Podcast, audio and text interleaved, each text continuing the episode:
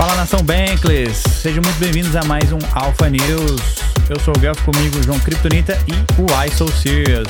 Isso mesmo, nós três aqui para trazer as melhores notícias das quase últimas 24 horas. Como é que você está, meu caro Why So Serious? Eu tô bem, tô animado aí. Hoje é sexta-feira, sextou, né? Então, nesse ritmo já. E aí, você, Curi, como é que você está? Cara, eu tô só o pó da rabiola, velho. Essa semana para de aparecer coisa, só treta, finu. Tô precisando de um descanso, mas final de semana também estamos indo pro Rio palestrar lá na Zicom. Então, cara, pau torando na Web3, viu? Então, no sábado você vai palestrar, certo? Sábado, duas, duas ou duas e quarenta eu tô lá palestrando. Se você for do Rio de Janeiro, passe lá no evento da Zicom Vozes. O Curi vai estar lá palestrando. Beleza, então vamos fazer aquele recap dos preços, das, dos preços dos ativos.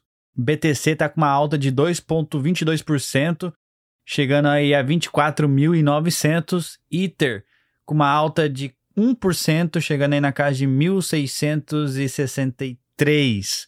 Bom, essa semana teve boas notícias. No dia 16, a Arbitrum anuncia que vai ter seu airdrop, o tão esperado token da Arbitrum. Vai vir, Curi. Esse token a gente fala faz o quê? Três anos já.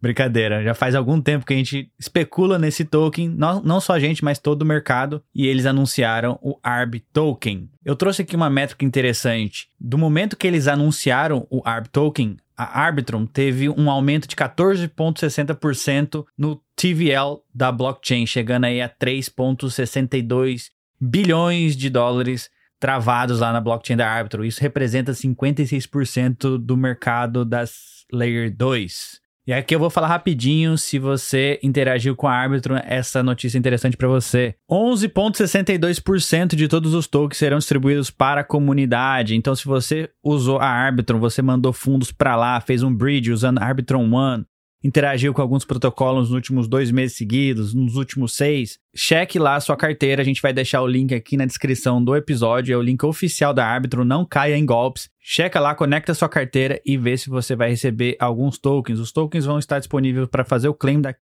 seis dias, exatamente. E aí, Curi, ficou feliz com o ARB Token? Pô, cara, eu fiquei feliz demais, viu? Tava na hora ali. A gente até comentou no último giro de notícias de uma especulação lá do Polymarket que esse token vinha antes do dia 31. E não é que veio mesmo, Guelph. Eu até achei, até achei intrigante, porque ontem à noite eu lembro que antes de dormir eu dei uma olhada no Twitter e eu vi que o David, da Bentley HQ, ele tweetou Big Day Tomorrow. E eu vi que o Ryan também tinha tweetado algo similar. Eu falei, cara, será que é amanhã, né? E aí, como eu já fiquei pensando assim, cara, será que não tem um insider trading ali? Será que não tem nenhum problema eles saberem antes da hora? Mas aparentemente não, acredito que eles devam ser advisors ou alguma coisa do tipo. Eu acredito que não tenha problema é, esse conhecimento antecipado. Mas eu confesso que fiquei sim bem feliz. Era uma especulação nossa ali de bastante tempo de ver esse token aparecendo. E apesar de não, a gente não ter visto isso acontecendo lá dentro do If Denver, que eu achei que ia acabar acontecendo, Algumas semanas depois, então, tivemos essa feliz novidade, né, Gal? Exatamente. Algumas pessoas ficaram mais felizes do que as outras e algumas pessoas não receberam o token. Aí ficam pra, fica pra próxima. Continua usando a Arbitrum, quem sabe você não vai ser elegível no futuro. Curi, traz uma notícia boa aí pra gente, então. Notícia boa, eu não vou, eu vou ficar devendo pra você, meu querido. Só tem treta. Web3 só tem treta. Uma das tretas do dia foi que alguns youtubers americanos aí, youtubers criptos, não sei nem se são americanos, mas do mundo inteiro, né? Cripto, a gente não tem essas fronteiras, estão sendo processados ali com um processo de um bilhão de dólares por promoverem a FTX. E dentre os youtubers estão o famoso Ben Armstrong do canal Beach Boy. A gente tem também Graham Stephan e outros aí indivíduos que promoviam a corretora FTX. FTX que quebrou no, ano, no, final do ano passado, levando consigo muitos clientes e, pre, e, prejudicando muitas pessoas. A gente já narrou várias vezes isso aqui dentro do Bankless. E agora chegou a vez, então, dos youtubers serem responsabilizados por essa questão. Imagina se isso chega aqui no Brasil, hein, Guelph? Não sobra um que faz conteúdo. Exatamente. Ainda no tópico da FTX, Saiu uma notícia no Blockworks que a FTX transferiu mais de 3,2 bilhões para o Sam Bankman-Fried e outros executivos ali dentro da, da FTX. Bom, e além da gente ter youtubers sendo processados aí por essa situação da FTX, a gente viu hoje pela manhã, confesso que eu peguei essa treta no meio, quando eu acordei eu já vi que o pau tava quebrando ali. Os funda um dos fundadores da, da Doodles, coleção de NFT bastante famosa, que a gente também relatou recentemente ali, que inclusive fez uma modificação para lançar uma nova coleção na blockchain Flow, anunciou no Discord da coleção que os Doodles não são mais um projeto de NFT. E aí a pergunta que fica, né? Será? O que, que será que os Doodles, Doodles são não é mais projeto de NFT? Não é mais. Segundo o fundador, eles estão tentando virar agora uma empresa de mídia. E na minha visão pessoal aqui faz até sentido, mas eu não sei se a forma com que as coisas foram feitas foi uma forma interessante.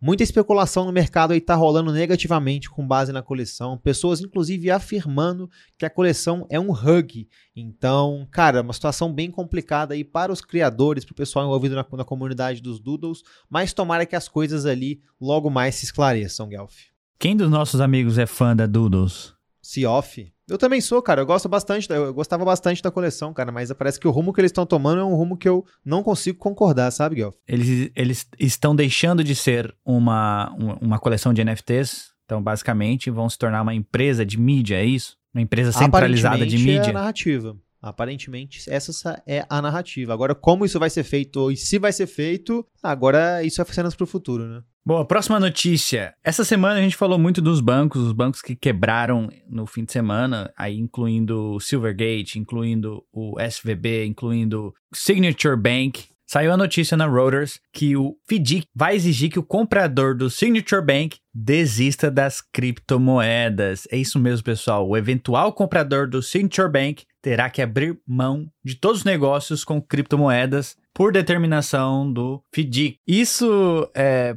afirma aquela tese de que só fecharam o Signature Bank porque ele estava ali lidando com criptomoedas. Será mesmo, Curi? Essa é a especulação que cada vez mais está fazendo sentido, viu, Guelph? Não sei o que você pensa aí, mas a guerra aos bancos está começando. E a guerra cripto, a guerra às criptos não é de agora que a gente está percebendo, né? Isso aí já faz tempo. Boa, e fala uma notícia boa aí pra gente, eu só, só trouxe notícia ruim. Bom, a notícia boa é que a Starbucks hoje lançou uma coleção exclusiva de NFT e os NFTs se esgotaram em menos de 18 minutos, com um preço de 100 dólares cada. O Starbucks Odyssey, uma plataforma de Web3 de programa de recompensas, foi então deu sold out. Eu achei o supply bem pequenininho, foram apenas 2 mil selos. E a ideia aí parece que eles, com o sucesso desse, acho que vem mais NFTs aí pela frente. Então, essa é uma ótima notícia aí de cases, né, de empresas entrando na Web3 com sucesso. De boa, pelo menos dessa vez ficou só essa para mim.